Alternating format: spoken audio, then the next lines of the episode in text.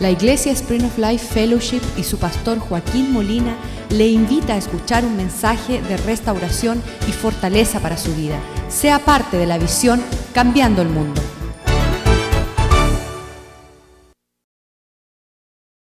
Uno de los anuncios más importantes es que eh, julio 4, que es el día de la independencia, no habrá un servicio, es el miércoles que viene. En inglés no habrá servicio, pero sí habrá el jueves por la noche, que sería el 5 de julio. Uh, estamos intentando buscar un local donde podamos el julio 4 celebrar una tarde en un parque con las familias, pero lo diremos el domingo si acaso uh, podemos hacer eso. Um, tenemos a Jack King, que es un, un, uh, siervo del Señor, un hombre maduro en las cosas del Señor, que hicimos varios retiros con él. Uh, él llega con su esposa, esposa julio 17, estará con nosotros ese fin de semana, el domingo, Uh, así que no se pierdan ese tiempo. Si van a estar de viaje y pueden cambiar, sería lindo estar aquí con él.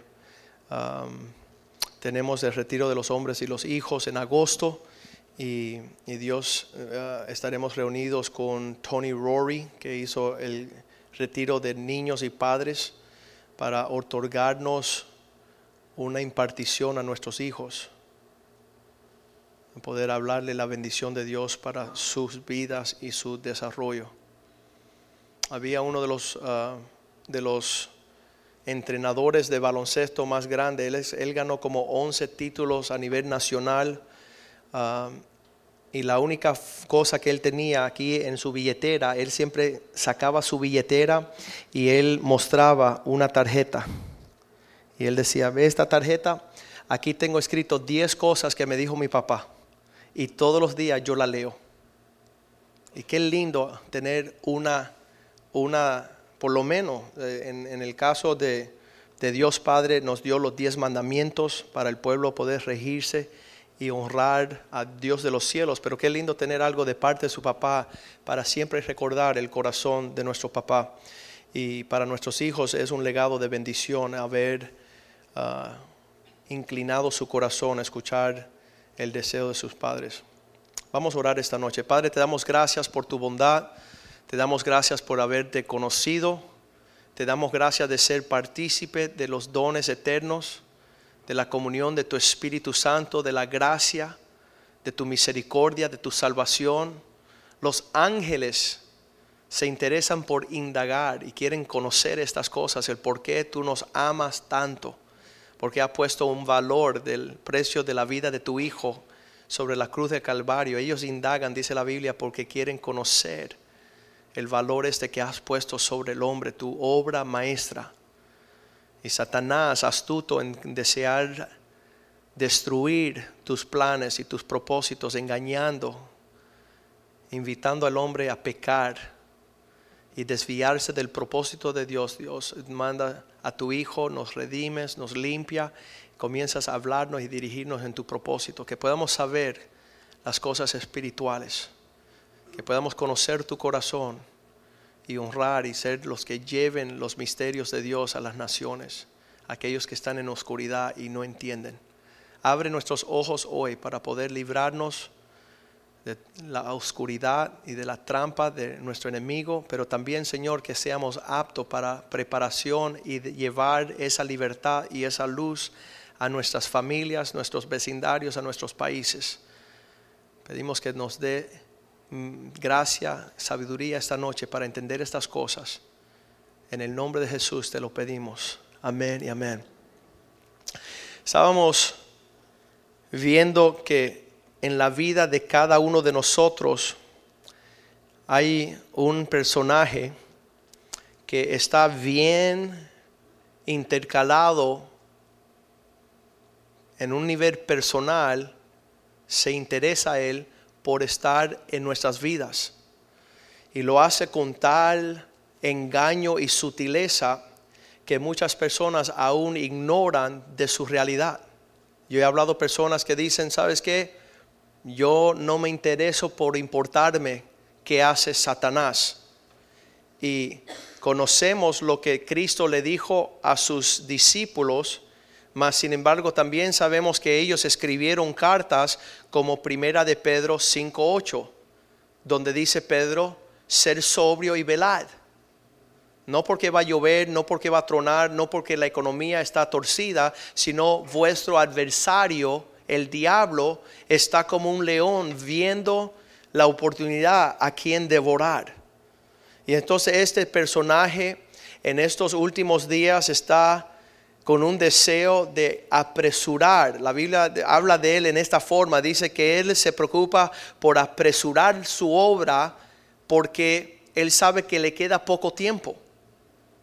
El cristiano, muchos cristianos piensan, ah, yo, yo puedo demorarme, pero Satanás, que anda en un ámbito de ah, espiritual, de conocimiento, él dice que él está apresurando su obra y él solo tiene una obra. Y usted la puede leer porque Cristo habló enfáticamente de esta realidad en el Evangelio de Juan capítulo 10, versículo 10. Cuando él dijo, el enemigo solo viene para una sola cosa. Su, su plan de ataque, el enemigo, el ladrón, solo viene sino para hurtar, matar y destruir. Y si tú ignoras sus artimañas, si tú ignoras su, ah, su habilidad, serás hurtado, serás matado, serás destruido. Obviamente que Cristo nos advierte de esta realidad, no porque Satanás tiene más poder que Jesús, pues Jesús dijo, yo he venido a darle para que tengan vida y la tengan más amplia, más abundante, más esparsa. Y entonces Él nos da ese ese, esa advertencia, que hay un enemigo, que hay un ladrón, que Satanás viene a hacer su obra. Y, muchos desconociendo esa realidad están devastados, destruidos. Todo lo que ah, ha sido un regalo de parte del Señor ha sido hurtado. Qué horrible se siente uno cuando lo que es suyo se le quita. Y entonces esta semana estaba lidiando con una familia y el esposo decía, mi esposa es una... y empezaba a decir palabras. Entonces yo hablaba con la esposa y decía, mi esposo es un... y ella. Y los hijos decían, nuestros padres son uno ofendiéndose, hablándose, acusándose, criticándose. Y yo le decía, mira, ninguno de ustedes le está dando el crédito de la persona que está destruyendo su familia. Porque en vez de ponerte bravo tu esposo con tu esposa, en vez de la esposa viendo el esposo como un ogro, en vez de los hijos estar rechazando a sus padres, Satanás está allí deleitándose en la destrucción, deleitándose en, esa cuestión que, que solo es el carácter manifiesto de Él, donde hay destrucción, donde las cosas están todas torcidas, donde hay confusión, donde hay caos, donde tú no disfrutas lo que Dios te da. Ahí está la obra del de, mismo Satanás, porque Él hace, dice la Biblia, según su carácter, según sus obras. Y en hacer según su carácter y sus obras, todo lo que nosotros hacemos que es una expresión de lo que Él hace es la manifestación de la obra de Satanás. En Juan capítulo 8, versículo 44, cuando los principales sacerdotes y los líderes del pueblo de Dios decían mentiras, Cristo le dijo, ustedes sois de vuestro padre el diablo. Y ellos se ofendieron, ¿cómo que nos estás llamando hijos del diablo? Dice, porque vuestras obras, los deseos de Él quieren hacer. Cuando uno está haciendo lo que Satanás hace, está manifestando, prolongando su obra continuamente sobre la faz de la tierra. Y no tenemos que asustarnos de esta situación, sino que esto empieza a trabajar en una forma tan sutil como vimos los leones en ese video, que, se, iban acercando a su presa y, no se dieron cuenta. y se fijaron en ese video que no fue el grandulón que parece que tenía sinusitis, él no podía olfatear bien. Él decía, ¿habrá león? No habrá. Y él iba adelante y parece que no tenía buen el hocico. ¿Y, ¿Y quién sufrió? ¿Fue él que sufrió? No, fue la presa más débil.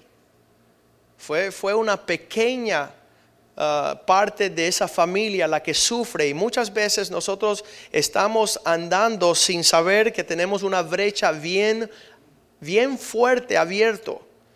Uh, temprano nos enseñaron como cristianos que quizás los hombres andarán sin importarse si existe el diablo o Cristo o la verdad o la mentira y andarán por su cuenta y sus hijos sufren. Y nada te aconteció a ti y tú, te, tú caminaste como te, dio la gana. Pero han habido padres de familia que han entrado en relaciones adúlteras, han tenido su amante y sin ellos saberlo sus hijas han sido violadas. Sus hijas, sus nietas han sido molestadas porque ellos abrieron una brecha, ellos abrieron una oportunidad. Y eso es lo que Satanás anda buscando. Por eso la palabra dice, está buscando la oportunidad a quien devorar. Porque él solo se mete donde hay oportunidad. Por eso la Biblia nos dice por allá en Efesios capítulo 4, um, la Biblia nos dice que, versículo 27, no le des lugar al diablo. Efesios 4:27. No le dé oportunidad. No le dé eh, eh, abierto el camino, no deje una ventana abierta, no deje una puerta, porque su carácter es no solo de uno de robar, pero se dieron cuenta que le dicen él hurta. El hurtador se lleva lo que está a la oportunidad de llevarse. Satanás no tiene autoridad de romper una puerta que está cerrada. No tiene la autoridad de abrir una ventana que está sellada. Pero donde está abierta la puerta, donde la ventana se ha dejado abierta, donde se ha expuesto la oportunidad, es que Él viene a traer sus obras. Eh, me encanta, muchas personas dicen por qué tenemos que hablar este asunto, porque es un asunto bien serio. Es, no, muchas personas dicen, pastor, no me metas miedo, que no le tengo miedo. No, no es para meterte miedo, es para que adquieras sabiduría. Y Cristo habló continuamente de, en primera de Juan capítulo 3, versículo 8, Él dice, el que hace pecado, la, obra de Satanás está cumpliendo. Usted no se da cuenta que está siendo instrumento de aquel que mata, robe, destruye, ah, trae, hurta, le quita la dignidad, le quita la honra. El que practica el pecado es del diablo. Es una extensión de la obra de Satanás. Y no hablamos de esto porque Él es un ser supremo, porque Dios es el ser supremo, sino que estemos velando, dice la Biblia, conociendo sus artimañas. Y a esto, mira lo que dice ahí, porque el diablo peca desde el principio y el que peca es del diablo. Pero dice, para esto vino Jesucristo para destruir, deshacer toda obra del diablo. ¿Usted te imagina que Satanás no tenga por dónde entrar a matar, robar y destruir, robar nuestra salud, llenarnos de temor, venir a, cambiar el rumbo de nuestro destino? Y cuando esto está sucediendo, Cristo dice, yo he venido para deshacer para destruir las obras del diablo. Y eso es lo que hacemos cuando alumbramos la luz del Evangelio en estos lugares. Cuando empezamos a hablar, dice que todas las obras de las tinieblas sean manifiestas. Una de las formas más poderosas de librarte a ti de la obra de Satanás es traer a la luz lo que está en oscuridad. Traer todo lo que, lo que suceda. Y, fue, fue bien curioso hoy, vino una hermanita, dice, pastor, este, estoy en una situación donde un familiar me está pidiendo un favor y yo no le quiero decir que no para que no se sienta mal, pero le dije que, que yo tenía un problema, es una mentirita. Y le digo, mira, no, no entres en mentirita porque la mentirita ahí está el diablo metido. Entonces, ¿qué hago? Bueno, dile a esa persona que tú siempre consulta con los sabios antes de tomar una decisión. que tú vas a, ir a consultar con el pastor, que tú vas a ir a hablar con, con tu iglesia, porque cuando no comparte ahí el diablo hace su brete y vas a ir a buscar sabiduría y vas a pedir cuentas. Siendo un joven que le piden un favor donde le dice al amigo, mira, detente un poquito, voy a ir a preguntarle a mi papá. Y ya se libra con decir, mi papá dijo que eso no es lo que voy a hacer. En la obediencia uno se libra. Y, muchas veces no nos estamos librando porque no queremos traer a la luz los asuntos. Y la pérdida sucede cuando andamos ocultando, escondiendo, maniobrando. Y ahí el diablo se, es presto para traer las consecuencias de, esta, de estas mentiras. Ah, volviendo a esto de la oportunidad en Lucas 4, versículo 13. Cristo es tentado tres veces, lo conocemos. Y dice que después de haberlo tentado tres veces, cuando el diablo lo hubo acabado toda tentación, se apartó por un tiempo. Él no se rinde. Él viene a tratar de tú cerraste, tú estás, tú le venciste, él se va un ratito, pero al ratito vuelve. Al rato él vuelve y él trata de por otra, por otra, por otro lado alcanzar su obra. Entonces vamos allá nuevamente a Primera de Pedro 5:8 para ver una palabra, porque esa misma palabra Satanás tiene un significado. Y cuando usted conozca ese significado, se dará cuenta el por qué el Señor quiere que nosotros le vencemos, le venzamos, le, podemos, ah, podemos tener victoria y triunfo sobre Él. Dice, ser sobrio y velar porque vuestro adversario, el diablo, le llaman el adversario. Esa palabra significa el que se opone. Y, de verdad que todo lo que se opone en nuestras vidas es porque está ahí una situación que tenemos que vencer. Él se opone a la obra de Dios sobre tu vida. Él se opone a que tú seas sabio. Él se opone a la, a la familia que Dios quiere establecer. Se opone... ¿Cuántos saben que se opone a la obra de Dios sobre la faz de la tierra? Oye, no hay forma de que se una el pueblo de Dios a proseguir los propósitos del Señor sin una oposición. El que se opone, el que se pone frente, el que se opone a un matrimonio. Eh, si, un matrimonio no es astuto, Satanás se opone a la obra de su manifestación, porque un matrimonio es la gloria de Dios sobre la faz de la tierra, un esposo que ame a su esposa, una esposa que respete a su esposo. Y Satanás se opone el orden de Dios, el establecimiento de lo que Dios quiere. Esa palabra de oposición le puede decir ah, que Él está parándose contrariamente. Y le voy a hacer una pregunta. ¿Usted ha conocido una persona contraria? Que tú le dices, ok, sí, dice no. Y tú le dices, ok, no, y dices, no, sí.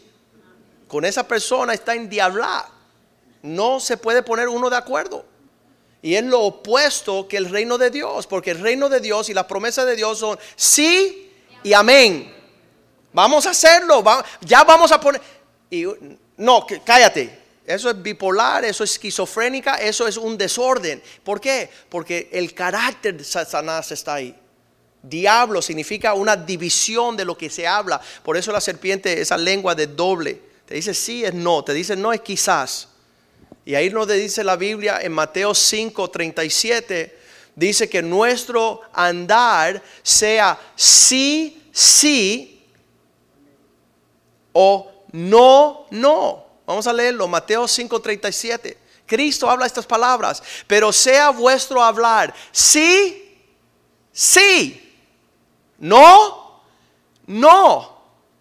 Todo, porque lo que es más de esto, procede del maligno, procede del mismo infierno, viene del mismo Satanás. Y, si no hay una unidad, si no hay una afirmación, si no hay un propósito, un espíritu, una mente, una consolación, Satanás nos destruye. Satanás ha hecho que en nuestro carácter seamos tan inconstantes que ya Él como nos deja como un trompo bailando y nos deja tranquilo. Dice, este nunca se va a poner de acuerdo ni con Él mismo. Y eso es la realidad. Entonces nosotros conociendo este carácter tenemos que tener cuidado. El otro día salgo aquí a un centro comercial, conozco a un amigo de nuestro pastor Rivera y le digo, ven acá, ¿no es verdad que el pastor Rivera trabaja haciendo esto? Él dice, "Ah, no. Oye, todos los guardias de seguridad tienen un entrenamiento donde todos hacen esto, pero él dijo no. ¿Ok? Y no es que el pastor José es una persona seria. Y yo le estaba diciendo seria como que él no anda en chistes ni a- andan en poca vergüenza. Dice, no, yo no lo conozco como se- serio porque él siempre está sonriente. Y a la segunda, contraria. Y le digo, ven acá, y no es verdad que él no dice mentira, porque es pastor. Y dice, no, hay pastores que dicen mentira. Entonces las tres cosas que yo le hablé, él me cogió la contraria en todas las tres. Y yo le dije, ¿sabes qué? Tú eres un rebelde. Porque nada más que yo hablo, tú buscas por dónde estoy hablando para pararte del lado rebelde. Y tú debes ser un desastre. ¿Dónde están tus hijos? Ya yo me puse en confianza, ¿no?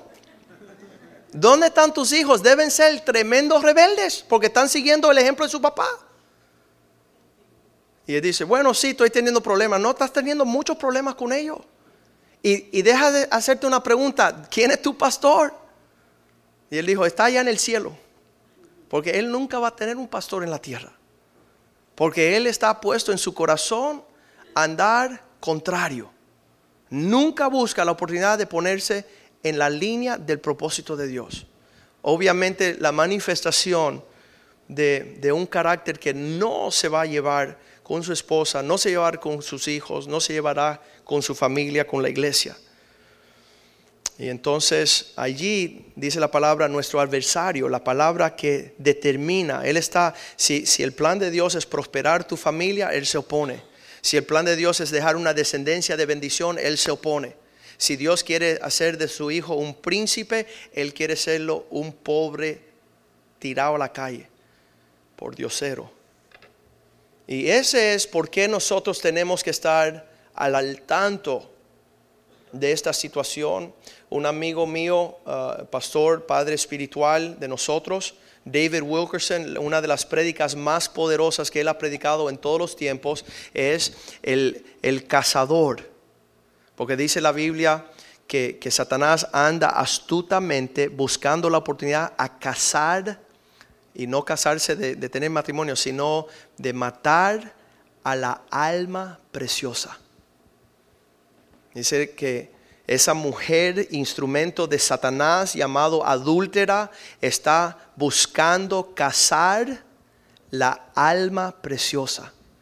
Entonces él explica allí que las personas que Satanás más ha podido obrar su, su infierno tenebroso y depravado han sido las almas preciosas, las cuales no se cuidaron de velar de que él sembrara cizaña, que él ofendiese, que él pudiera manifestar. De hecho, estaba hablando hoy con un señor y él dice, mi esposa era bien creyente hasta que murió su mamá en unas condiciones bien feas y ahora mi esposa es bien contraria a Dios, es bien atea, ella no tiene fe. Y eso es obra de Satanás. Una alma preciosa que era bien dedicada al Señor por no tener conocimiento, por no estar astuta de las artimañas de Satanás, ahí se apartó de una devoción. Y eso nos puede suceder. A las almas más preciosas llegan a ser las almas más llenas de, de todo el infierno que puede Satanás cultivar en un corazón. Y a veces comienza Satanás bien astuto desde nuestra niñez, con injusticias en nuestra escuela, maestros, estudiantes, alumnos, compañeros, a estar haciendo cosas en nuestras vidas que cultiva estas semillas para apartarnos de Dios, apartarnos del propósito de Dios, ser amargados, estar resentidos, ser unos cínicos. Y tenemos que tener cuidado con eso, no sea que Él les robe su fe le robe su esperanza, eh, le robe su ternura, cosas preciosas que Dios ha puesto ahí. Entonces, 2 Corintios 11, versículo 14, Pablo dice estas palabras en una forma súper cuidadosa. Y, sabes, en lo que nosotros, eh, otras personas ven a Satanás como, un, como un monstruo, muchas veces no es un monstruo el que viene a, hacer una obra. Es, es algo más sutil es algo más ligero y vamos a entender esto, pero ah, dice la palabra de Dios que a veces Él se disfraza. Pablo le escribe a los corintios y dice, no se maravillen de esto, porque el mismo Satanás se disfraza como ángel de luz. No estamos viendo la apariencia de las cosas, no estamos viendo la situación, tenemos que percibir en un ámbito espiritual qué está operando allí. Hay mentiras, hay engaño, están hablando cizaña, están murmurando, están, están cultivando todas esas obras satánicas. Y, obviamente que las personas que son expertas en eso se llaman brujas. Y, muchas veces disfrazadas de una hermanita, ay, todo está bien, pero deja decirte que aquí nadie te quiere a ti. Esa es una, una cizaña obra del mismo infierno utilizando una hermanita, una cristiana. Entonces muchas veces tenemos que estar a tanto de esto. Y mira, ah, yo soy bien cuidadoso como pastor de esta iglesia 14 años. Yo creo que esta es la tercera vez en 14 años que yo toco el tema de Satanás, porque nosotros no estamos viendo, mira, esa tiene un pelado del diablo y esa tiene sandalias del diablo y mira el pintalabio del diablo. No, pero como un perro guardián que está ladrando cada vez que Satanás se acerca, sí lo soy. Estoy bien alerto, estoy bien atento. Y, no le damos lugar a Satanás en este lugar. No le toleramos sus obras acá. Él sabe no entrar aquí. Han entrado las manifestaciones feas del diablo aquí a querer romper, romper nuestro gozo, nuestro entusiasmo, nuestro, nuestro, nuestra dádiva al Señor. Y nadie ha podido dañar nuestro corazón. Nadie ha podido robarnos nuestro, nuestro gozo. Lo cantamos, ¿verdad? El gozo que tengo yo, el mundo no me lo dio. Y como no me lo dio, no me lo puede quitar. Y no hay diablo, dice la Biblia que somos más que vencedoras, no hay demonio, no hay espíritu, no hay contienda, no hay controversia, no hay oposición que nos robe de servir al Señor con alegría. Nada. Él se disfraza como ángel de luz, Él es el lucero de la mañana y a veces Él viene con palabras bien sutiles, pensando que nos estás haciendo un favor de autocompasión. Mira hermano, cuidado con la autocompasión, con la pena propia de que nadie me quiere y nadie me entiende, y mira todo lo que doy, mira lo poco que tengo, y mira, eso, eso cultiva una actitud bien fea. Vamos a verlo allí en Mateo 16, versículo 22 está a las puertas de dar su vida como un sacrificio a la humanidad Jesucristo. Allá se le acerca Pedro y él le responde al Señor. Cristo le está diciendo, es necesario que yo muera en la cruz, es necesario mi sangre derramar, es necesario yo morir por la salvación de las almas. Y llega el discípulo Pedro y le dice, le dijo, ¿cuándo? No, ese no es el 22, 16, 22. Mateo 16, 22. Le dice, entonces Pedro tomándolo aparte, le tiró el brazo y le dijo, ve acá Señor, te quiero hablar un poco. Mira, estoy escuchando que tú quieres morir, que quieres, que no te acontezca eso. Comenzó a reconvenirle, a llamarle la atención. Señor, ten compasión de ti mismo. Tú no tienes que morir. De hecho, ni te van a hacer caso. ¿Para qué tú vas a perder el tiempo? Ni te conocen ni conocen quién tú eres, ni saben el plan de Dios, en ninguna manera que esto te acontezca. No tienes que ir más a la iglesia, no tienes que ser cristiano, no tienes que seguir a Dios. Ten, ten pena de ti, cuídate de ti mismo, eh, ten compasión de ti, porque mira cómo te tratan mal allí. Y sabes, si tú empiezas en esos cuentos con Satanás, no tiene final. Te apartará de tu familia, te apartará de la iglesia, te apartará de tu esposa, de tu esposo, de tus hijos, de tus nietos. Te irá apartando Satanás hasta aislarte completamente y devorarte y destruirte. Usted parece, como hizo Jesús en este ejemplo, cuando, cuando Satanás quiere tocarte el violín y tú le dices en el versículo 23, lo que le dijo Jesús a Pedro. Pero él, Jesús, volviéndose, le dijo Pedro, le dijo a Pedro, quítate de, delante de mí, Satanás. Qué respuesta más fuerte. Qué, qué, tremendo que Cristo puede percibir cuando el carácter sutil, encubierto de Satanás está adelantando la obra para detener, oponerse a lo que er-, eran los planes de Dios. La oposición de cumplir lo que Dios tenía en mano. Y le dijo, quítate delante de mí, Satanás, porque eres un tropiezo. Tú me quieres hacer caer. Tú quieres que yo deje de caminar en la dirección que tengo que ir. Porque tú pones tu mirada en las cosas, eh, no pones tu miradas en las cosas de Dios, sino tú estás juzgando la situación como juzgan los hombres. Tú estás entrando en un razonamiento carnal. Tú estás mirando con una perspectiva caída a los propósitos de Dios.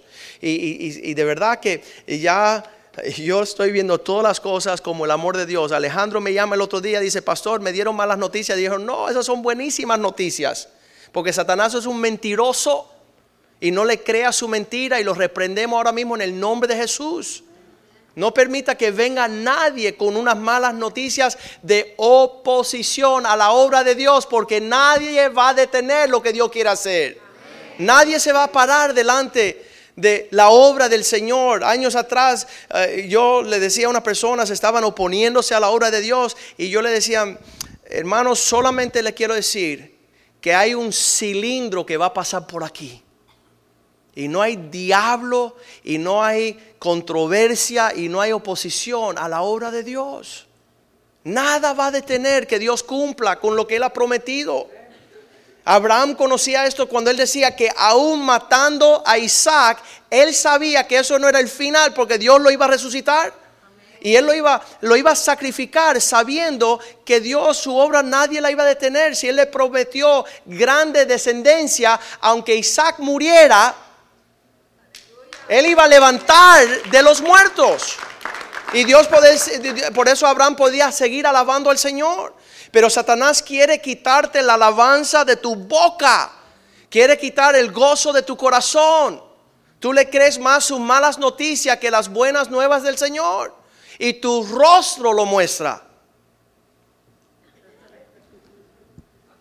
Entra en el gozo de saber que eres la niña de sus ojos Dios dio su hijo por usted. La sangre corrió sobre el madero. No va, no va a correr, ya corrió. Ya las promesas de Dios son sí y amén.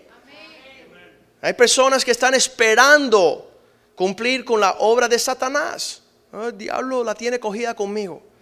Yo tenía un amigo así que siempre decía, el diablo sabe lo que hace. El diablo sabe lo que hace. Y ya un día me cansé y le dije, el diablo no sabe nada. El que es todo sabio y omnisciente es mi Dios. Todo obra para bien. Todo. Para aquellos que le aman y lo conocen. Y si no tienes cuidado, Satanás te empieza a decir una historia, tú la crees y hasta le dice amén. Al mismo diablo. Dice, amén. diablo te quiere destruir. Amén y no hay futuro. Amén, gloria a Dios. Y tú hasta llegas al altar y te rodillas y quieres aceptarlo como tu mediador a promesas chiquitas. Pero tenemos un mediador que nos da las promesas grandes. Sabemos que Satanás es astuto. Muchas personas se fortalecen en el hecho que Cristo ha llegado, limpió la casa y en esa fortaleza dicen, bueno, ahora nos vamos. Siete peor la perfección de, demonios que vienen a traer un, un, desastre. No lo creemos, muchos cristianos no lo creen. No lo creen. Mateo 12, 44. Él viendo después de unos días la casa y la encuentra vacía, la, encuentra, la haya desocupada, barrida y adornada. Versículo 45. Y él va buscando siete amiguitos peor que él, tomando consigo siete espíritus peor que él, entrando y morar allí. Y el postrar, postrero, el postrer estado de aquel hombre viene a ser peor que el primero. Así que acontecerá a esta mala generación. Dios quiere librarnos, Dios no tiene deseos de, de mantenernos bajo una destrucción. Él vino a librarnos, pero qué horrible que después que nos libra y comenzamos a hacer las mismas cosas que nos llevó a esas ataduras. Primera de Corintios 10:10, 10, uno de los otros nombres de, Satanás es el destructor. Eh, qué nombre más lindo, ¿verdad? El, el destructor, el que quita todo de su estructura. Y dice ahí Pablo escribiendo a los Corintios, que no murmuremos, que no tengamos una queja privada. Una queja privada es aquel que dice, Dios no me quiere, Dios no tiene planes para mi vida, Dios la tiene cogida conmigo, nada me va a salir bien. En esa queja privada, negativa, donde vienen la oscuridad y las tinieblas, dice que tampoco murmuréis como algunos de ellos murmuraron y perecieron por el destructor. Uno de los nombres de Satanás es el Señor de las moscas. En inglés, the Lord of the Flies. ¿Sabes dónde llega Él? Donde hay estiércol, donde apestan las cosas. Las cosas están mal hechas. Cuando dejas las cosas ser sucia, cuando las cosas no son puras y limpias y santas, ahí está Él. En Santiago 3:16 dice, allí donde está el egoísmo, donde está la ambición personal, donde está la envidia, donde están todas las actitudes negativas, allí, donde está la cama, el cultivo de, de insultos, de vulgaridades, de pensamientos torcidos, donde está la pornografía, donde está la lujuria. Dice, allí hay perturbación y toda obra perversa. En estos días estaba hablando con don Paco y me dice, tú no sabes cómo murió Orson Welles, un hombre de renombre, un hombre eh, súper talentoso. Usted ni quiere saber, ni quiere saber cómo él murió. Por ahí cultivando perturbación, obra perversa, cosas torcidas, cosas que, que no se pueden ni mencionar. Son esas actitudes. Muchas personas dicen, no, ya el diablo no puede ser más nada aquí. Yo digo, pero estas personas no conocen el diablo. Porque cuando tú pensaste que ya están las cosas malas, es que Él todavía tiene más que hacer en su destrucción. Y Él no se cansa hasta que te vea triturado a niveles súper torcidos. Él no dice, ya lo dañé suficiente, me voy. Me voy a meterme con el pastor. No. Si tú le das lugar a Satanás, Él seguirá destruyéndote a niveles agresivos. Nunca pienses que ya la, obra está hecha en esa destrucción. En Apocalipsis los vemos allá. Le voy a enseñar dónde está Satanás ahora mismo. En estos mismos momentos Satanás tiene un interés más que cualquier otro interés sobre la faz de la tierra. Sabemos que en el huerto de Edén estuvo ahí engañando a la mujer, pero dice la palabra de Dios que hoy día, Apocalipsis 12,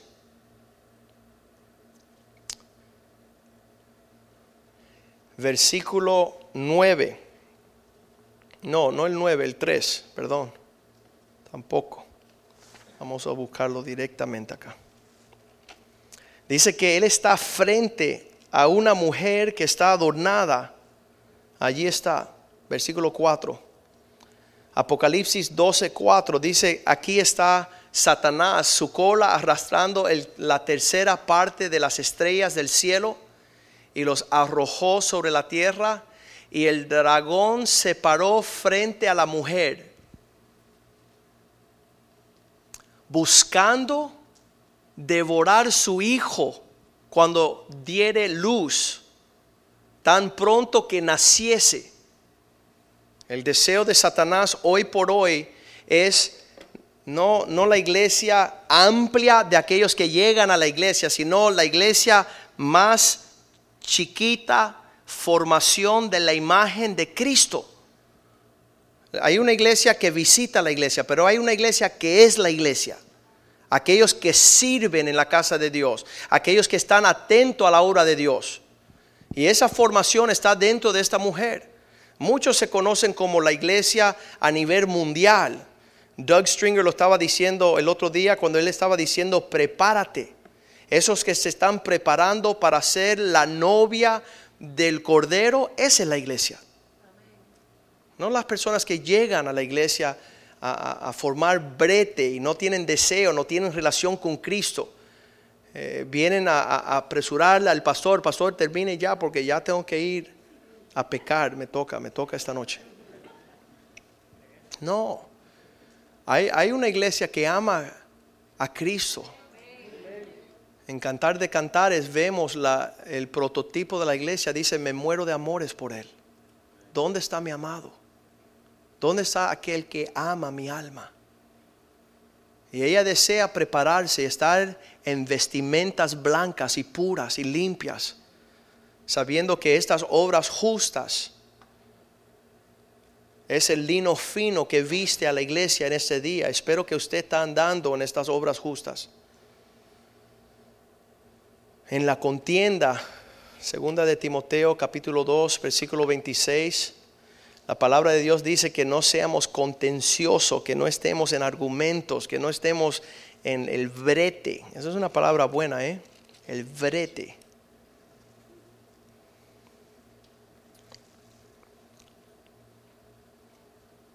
Es lo que dice el, el 2 de Timoteo 2, 23 porque desecha, eh, pero desecha las cuestiones necias. Deséchalas. Tiene que llegar el tiempo donde podamos discernir entre lo sabio y lo necio, y lo necio, no guardarlo, no idolatrarlo, no postrarnos a adorar. Las cosas necias, diga conmigo, se desechan. Se desechan. Desechando cuestiones necias, cuestiones insensatas, cosas que no son cuerda, que no tienen parte en el propósito de Dios. ¿Por qué vamos a estar imponiendo una devoción y una adoración a aquellos que no la desean? Qué horrible. Una imposición a las personas que no están buscando las cosas de arriba. Quieren estar en el brete, quieren estar en las cosas necias, lo insensato, sabiendo que estas cosas solo engendran contienda. ¿Quién es contrario? ¿Qué está engendrando Satanás? Todo lo contrario. Oye, ¿por qué no pusieron las sillas de lado? ¿Por qué no las pusieron boca abajo? ¿Por qué no pintaron? ¿Por qué no subieron? Oye, contienda. ¿Por qué no se calla la boca, mira los cielos y vea lo glorioso que es nuestro Dios y buscar la oportunidad de poder mostrarle nuestro deseo a Él. Y, Pablo está escribiendo, dejen de engendrar contención. Hay personas que se levantan en la mañana y se pelean con ellos mismos en, el espejo. Hola feo, ¿cómo estás? Se saludan con ellos mismos. Imagina que puede esperar el hermano que entra a la iglesia buscando de Cristo. ¿Por qué está tan contento? Conocí un muchacho hace años atrás, llegó a la iglesia, se llama Carlos. Y Carlos tenía problemas serios. En toda su vida, de la edad de los siete años, la mamá fue a buscar una bruja y tenía tres, eran tres varones. La bruja le dijo, uno de tus hijos va a volverse loco y va a intentar matar a otro de tus hijos. El hijo tenía siete años, el mayor tenía doce, era un estudiante de excelencia en la escuela y la otra criatura era la bebé que estaba amamantando. Entonces ella dijo, bueno, de los tres, este del medio parece el feo. ¡Qué maldición! Y ella empezó a asustarse del, del, medio y, y, se escondía el bebé y no lo dejaba solo. Y cuando cumplió 13 años lo llevó y lo puso en un manicomio porque está fomentando lo contrario. Una mentira que se siembra en tu corazón empieza a alargar la historia de Satanás sobre tus hijos. Y el mayor seguía cogiendo buenas notas, era un atleta tremendo, y el chiquito eh, se creció lindo, y el del medio en 10 años intentó suicidarse cinco veces. Una obra siniestra del mismo infierno. Y ahí cuando tenía 18 años lo botaron del hospital, llegó a la iglesia. Yo eh, tenía más o menos la misma edad, empecé a tener una amistad con Carlos. Y Carlos me contaba, yo me traté de ahorcar, yo me tragué pastillas, yo me corté las venas, yo choqué mi carro, me intenté de, tomar pastillas otra vez cinco veces. Y yo decía, varón, ¿por qué tú te quieres matar? ¿Sabes lo que me contestó? Es que yo soy feo. ¿Cómo te? Mira, nunca he conocido ninguna persona, por más feo que sea, que se pare delante de un espejo y diga, se ve lindo. Y puede ser feísimo, pero él se ve bien. Y personas se preocupan, no, tú vas, tú vas a estar sin casarte por siempre. Mira, le voy a dar una consolación. Nunca he visto, yo he visto cosas bien tremendas, pero he visto las personas más feas casarse. Así que hay esperanza para ti. Llegó una vez a nuestra iglesia, me llamaron hoy, ella va a llegar pronto. Se llama ella Bernadette Todd. Es una mulatica más, más dice como, como un cacahuate carbonizado. Es negrita, negrita, negrita. Y nunca pudo caminar, no pudo bailar, no se pudo arreglar. Tenía una condición en su espina y, no, no se pudo desarrollar.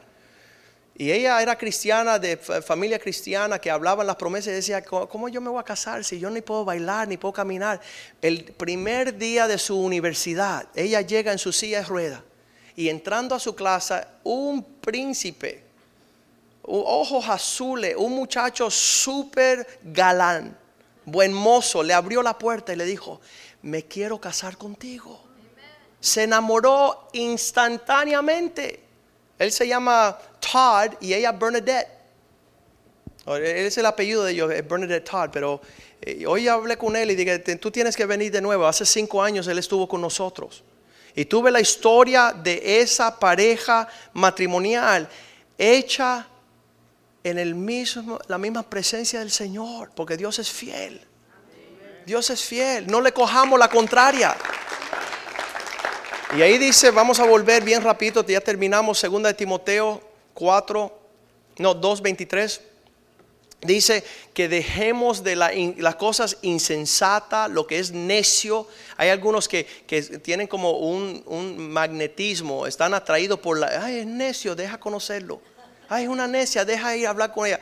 Desecha todo lo que es una locura. Y entonces sabiendo que esto solo engendra esto le da luz a contienda. Versículo 24. Sabemos quién es el contencioso, porque el siervo del Señor no debe ser contencioso.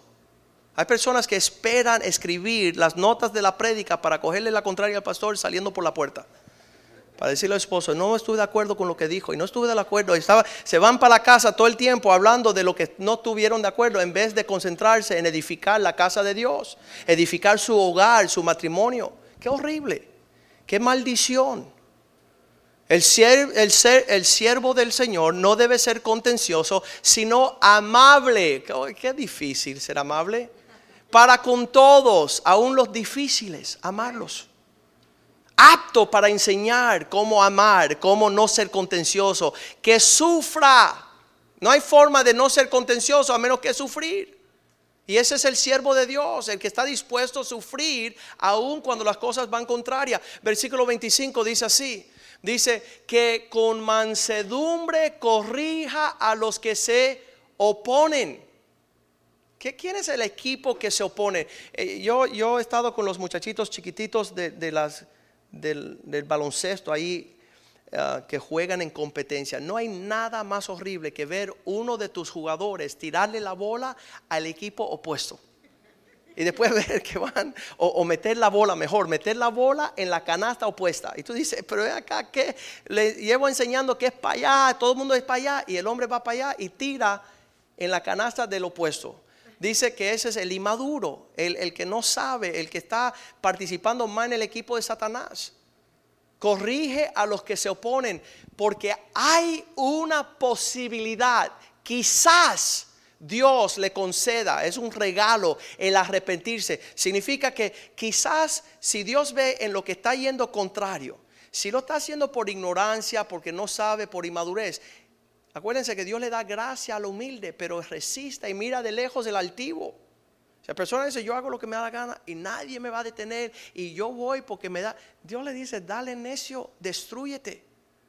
Pero esa persona que dice, Señor, yo no sé si lo que estoy haciendo está bien, ten piedad de mí, ten misericordia, yo quiero, y dice, quizás Dios le conceda, y el arrepentimiento es virarse de vuelta e ir en pos de no ser contrario, de no irle a oponer, no ir a, dice, quizás Dios le conceda el arrepentimiento para conocer la verdad. ¿Qué dice Juan 8:32?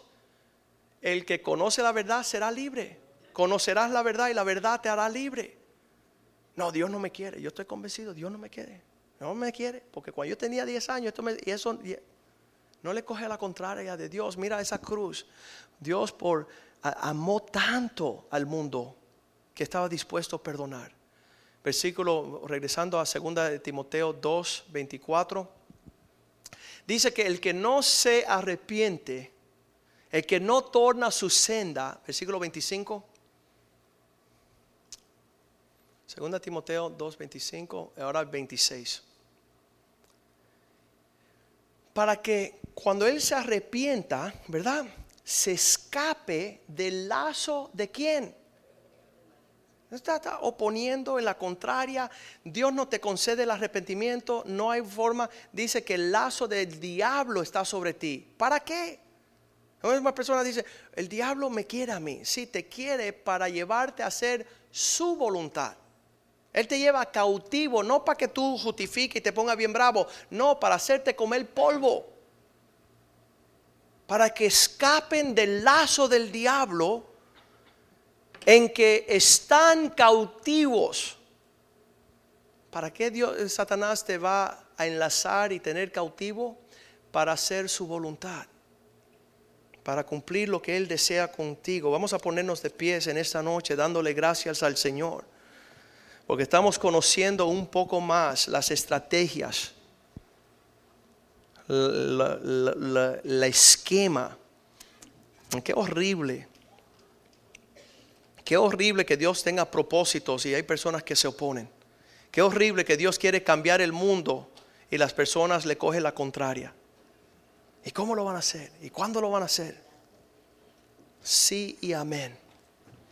Sí y amén, Señor, cumple tu promesa sobre nosotros y sobre nuestros hijos. Déjanos ver tus propósitos. Déjanos creer que tú nos llamaste en esta generación para cumplir tu obra. Y no hay. Sabes que hay un versículo que no, no tocamos esta noche y lo necesitamos tocar.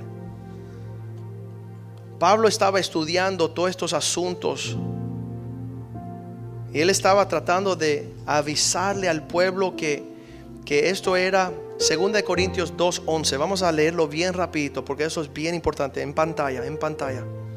2 Corintios 2.11. Pablo dice, para que Satanás no gane ventaja, que no se adelante a la puntuación, que no se adelante, que no sea más sagaz que nosotros. Para que Satanás no se, adelante a apresurar su obra sobre nosotros. Alguna um, ventaja alguna sobre nosotros. Para que no ignoremos sus maquinaciones. Eso, otras palabras, significa su estrategia su esquema, cuáles son los planes, como como un jugador de ajedrez está tomando a ventaja, moviendo las piezas para llevarte a donde él tiene la emboscada. Y Pablo sabía esto. Pablo estaba diciéndole, ah, vamos a estar alertos. En ese caso principal, le habían entregado a un hombre que no dejaba de pecar en la iglesia. Dice, entréguenlo a Satanás para que lo zarandee, para que su alma sea salva. Y aquí le estaba diciendo a la iglesia, no lo traten con tanta dureza, que no sea que Satanás vaya endureciendo su corazón y él pierda la esperanza. Para que Satanás no tome a ventaja sobre alguna sobre nosotros. Tenemos que saber cómo cuidarnos, cómo andar en esta forma. Y ustedes conocen la historia de mi hija. Una noche durmiendo, Satanás viene en sus pensamientos y le dice, tu mamá y tu papá se van a divorciar. ¿Y por qué? Porque en la aula de ella todos sus alumnos estaban divorciando sus padres. Nunca habíamos discutido, no había guerra en casa, no estaba yo ni enojado ni mi esposa, pero ella sufriendo el peso de lo que le estaba aconteciendo a sus amigas en la escuela. Vinieron los pensamientos, tu mamá y tu papá se van a divorciar. Cuando ella me lo comparte a mí, yo me quedé así mudo. Yo decía, qué tremendo. Qué malvado Satanás meterse con una niña de seis años. En ese momento, mi hija me dijo, pero yo le dije, diablo, tú eres un mentiroso. Te reprendo en el nombre de Jesús. Seis añitos. Se aplauden al Señor. Seis años. Y ya sabía ella reconocer ese, e, esa persona que viene a matar, robar nuestra paz, nuestro gozo, nuestra amistad, nuestro amor, nuestro compañerismo, nuestra amistad. Vamos a cantarle al Señor esta noche. Y vamos a decir, Señor, gracias por darnos la victoria. Gracias por darnos el triunfo. Gracias por darnos claridad. Aleluya. Aleluya.